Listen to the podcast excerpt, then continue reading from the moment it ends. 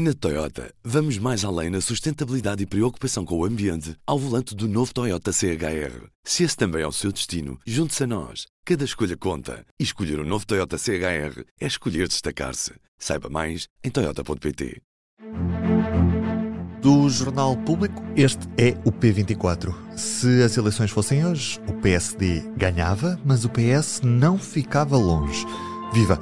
Esta é a principal conclusão da sondagem de novembro do, Centro de Sondagens da Universidade Católica para o Público e para a RTP. O PSD venceria as eleições legislativas com 29% das intenções de voto, já o PS conseguia menos um ponto percentual, ficava com 28, um empate técnico dentro da margem de erro. A maioria é essa forma-se à direita, com Chega e Iniciativa Liberal a ficarem à frente do Bloco de Esquerda e do Partido Comunista Português. Com o PS ainda sem líder, a capacidade de mobilização será decisiva para uma vitória a 10 de março. Hoje, no P24, temos a editora de política do público, Leonete Botelho. Leonete, viva, bem-vinda. Olá, Ruben. Sem líder e com a suspeição em torno do, do caso da Operação Influencer, o PS ainda assim morde os calcanhares ao PSD quando estamos a pouco mais de, de, dois meses das eleições. Que valor é que devemos atribuir a estes números nesta fase? Começando pelo princípio, esta é a segunda sondagem que é conhecida apenas depois da, da, da Operação Influencer e, portanto, depois da demissão do Primeiro-Ministro. E na primeira, que foi, era um universo bastante mais pequeno, tinha 604, nós temos com este inquérito mil, mais de 1100 respostas válidas, e portanto é um universo bastante maior e mais, mais sólido. Mas na outra sondagem o PS ainda assim estava à frente. Aqui, aquilo que se nota, e, e eu vou preferir falar em intenção direta de voto, e já explico porquê, a intenção direta de voto nesta sondagem é igual, é 2020. Os outros números, aqueles que vamos noticiar e que vão ser trabalhados, são com distribuição de indecisos. E os próprios uh, autores deste, deste trabalho sublinham que não usaram o método normal de distribuição de indecisos, exatamente por causa das circunstâncias do PS não ter neste momento um líder e, portanto, ainda estarmos aqui numa, numa situação muito volátil em relação ao PS.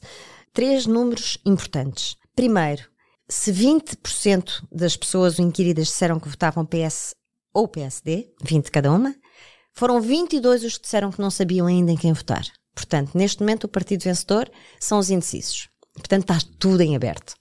Segundo, de facto, com a distribuição de indecisos assim feita, ou seja, uh, de uma forma.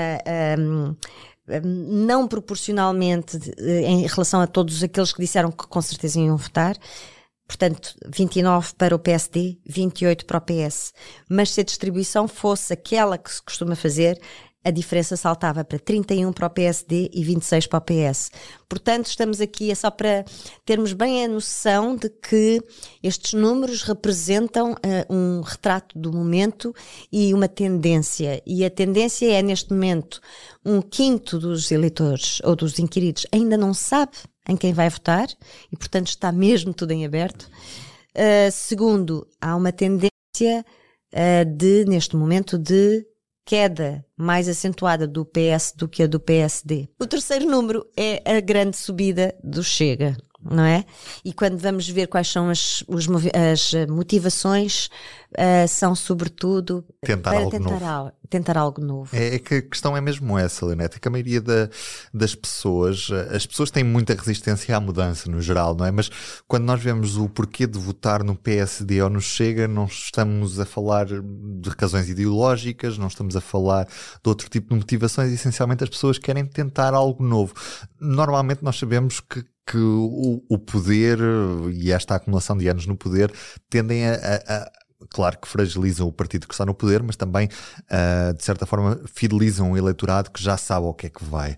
Mas neste momento é uma é mais uma desvantagem para o PS do que propriamente uma vantagem. Estes oito anos de poder é isso, é isto que estes números nos mostram, que as pessoas querem é, é uma mudança, estão ávidas de, de, experimentar algo novo, é isso? Isso é uma tendência mundial, uh, eu diria. Uh, há talvez alguma perda de memória, porque os eleitorados também se vão rejuvenescendo e vão perdendo eh, algumas uh, noções da história.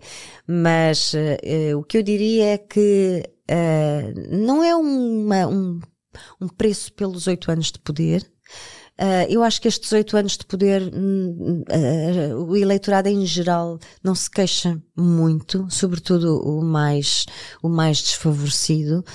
O que há é um cansaço em relação às questões de falta de ética, de suspeitas intermináveis uh, e de, de, de, um ano que foi, um ano, mais de um ano que foi muito cansativo em relação ao governo maioria absoluta. Houve uma grande erosão uh, do, dentro do próprio governo. Se bem que essas pessoas normalmente tendem a dizer que os políticos são todos iguais e aí tendem a ter uhum. mais dificuldade em distinguir partidos, se bem que fogem para soluções mais fáceis, como votar num partido de extrema direita, por exemplo. Para pessoas uh, democráticas como nós nos consideramos, é quase chocante, porque tentar algo novo, não estamos aqui a falar de nada de novo, estamos a falar de coisas bem velhas, mas, mas para quem não tem essa memória, ou que de facto podem, podem estar, eh, são todos iguais, PS já esteve, já esteve, o PSD já esteve, não mudou quase nada. Uh, bom, de qualquer forma, ainda estamos aqui num limiar longe de, da Argentina e de outros países como os Países Baixos, por exemplo, e, e o partido de extrema-direita uh, tem apenas 12% de, voto, de intenções de voto direto, o que quer dizer que com a distribuição vai para os 16%, uh, mas é ainda possível uh, para qualquer uma das uh, outras forças mais importantes constituir um governo com estes dados, se isto fosse hoje, constituir ainda um governo que deixasse de fora as forças extremistas. E eu acredito que este ainda é um momento muito de descontentamento e muita revolta de, de, dos cidadãos e dos eleitores e que nos próximos eh, meses vamos assistir a uma maior clarificação Uh, e espero que essa clarificação não, não, se, não se acentue com esse crescimento, porque não, não seria bom para o país. Uhum. Especificamente a transferência de voto entre partidos, há neste momento algum, alguma tendência que esteja mais evidente nesta sondagem da, da Católica?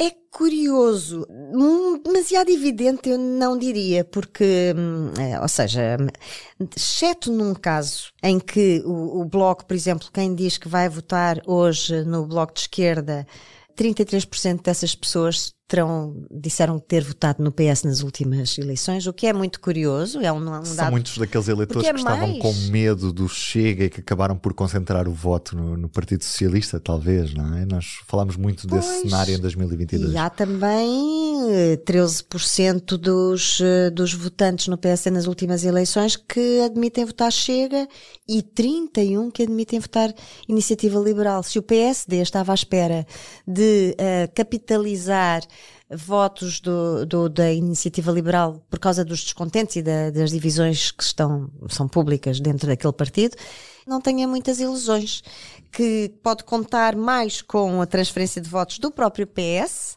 do que eventualmente a iniciativa liberal. Agora, também aqui uh, as questões são estas. Nós temos na mesma os 22% de eleitores que, de, que não, não sabem ainda o que é que vão fazer, e isto é mais do que aquilo que nós costumamos dizer de 10% que decidem as eleições. São mais de dois meses para, para os partidos conquistarem estes eleitores. Leonete, nós vamos continuar nos próximos dias a ter mais dados de, desta sondagem. O que é que, o que é que vamos, que dados é que vamos ter ao certo nos próximos dias? Bom, vamos ter uma avaliação das lideranças dos partidos uh, já uh, de, de, amanhã, na terça-feira. E na quarta-feira vamos, eh, de facto, ter a percepção das pessoas sobre a importância da operação de influencer e da, da atuação da justiça em todo este caso, que também tem sido muito falada.